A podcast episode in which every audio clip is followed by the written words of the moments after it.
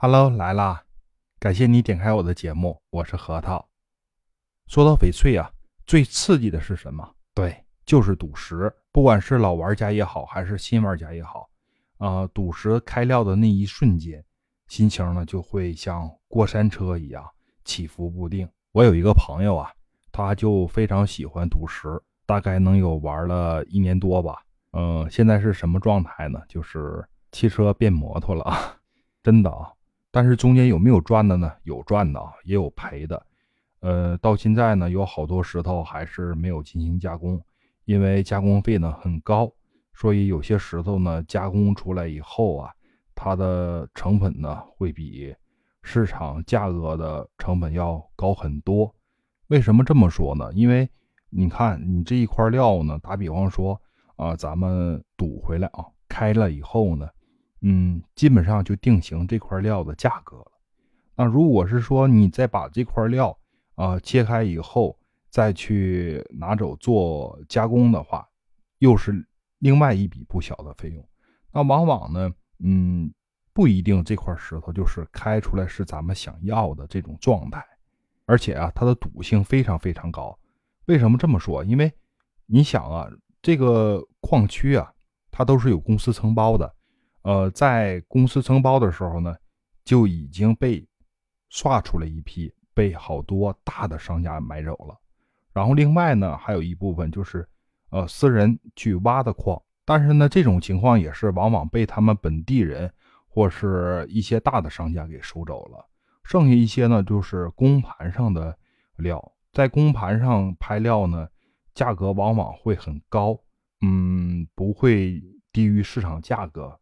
而且对专业从事呃翡翠的人来说呢，他基本上把这个翡翡翠的这个原石啊，已经看透了它的价格了。也就是说，这块料呢，呃，人家已经分析好了这块料大概是值多少钱的。而一些新手玩家呢，往往是买到的一些是什么样的料呢？就是被筛选过的料，或是一些价值比较低的料啊，适合练手的。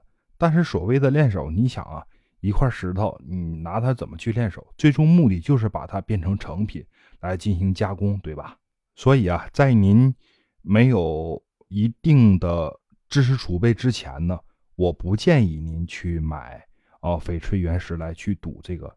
第一啊，赌性比较大；第二呢，呃，我们能看到的市场的料呢，基本上大部分都被人看过了。他们对这这种价格呢，比我们还要敏感，所以说尽量少去碰。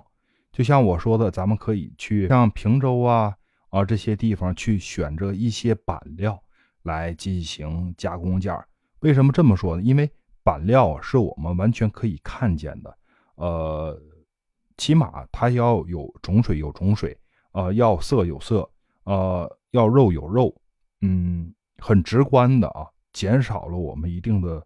呃，风险不是，但不是说啊，那个板料完全一点风险没有，它是它也是有风险的，但是它不像啊毛料风险那么大，仅此而已。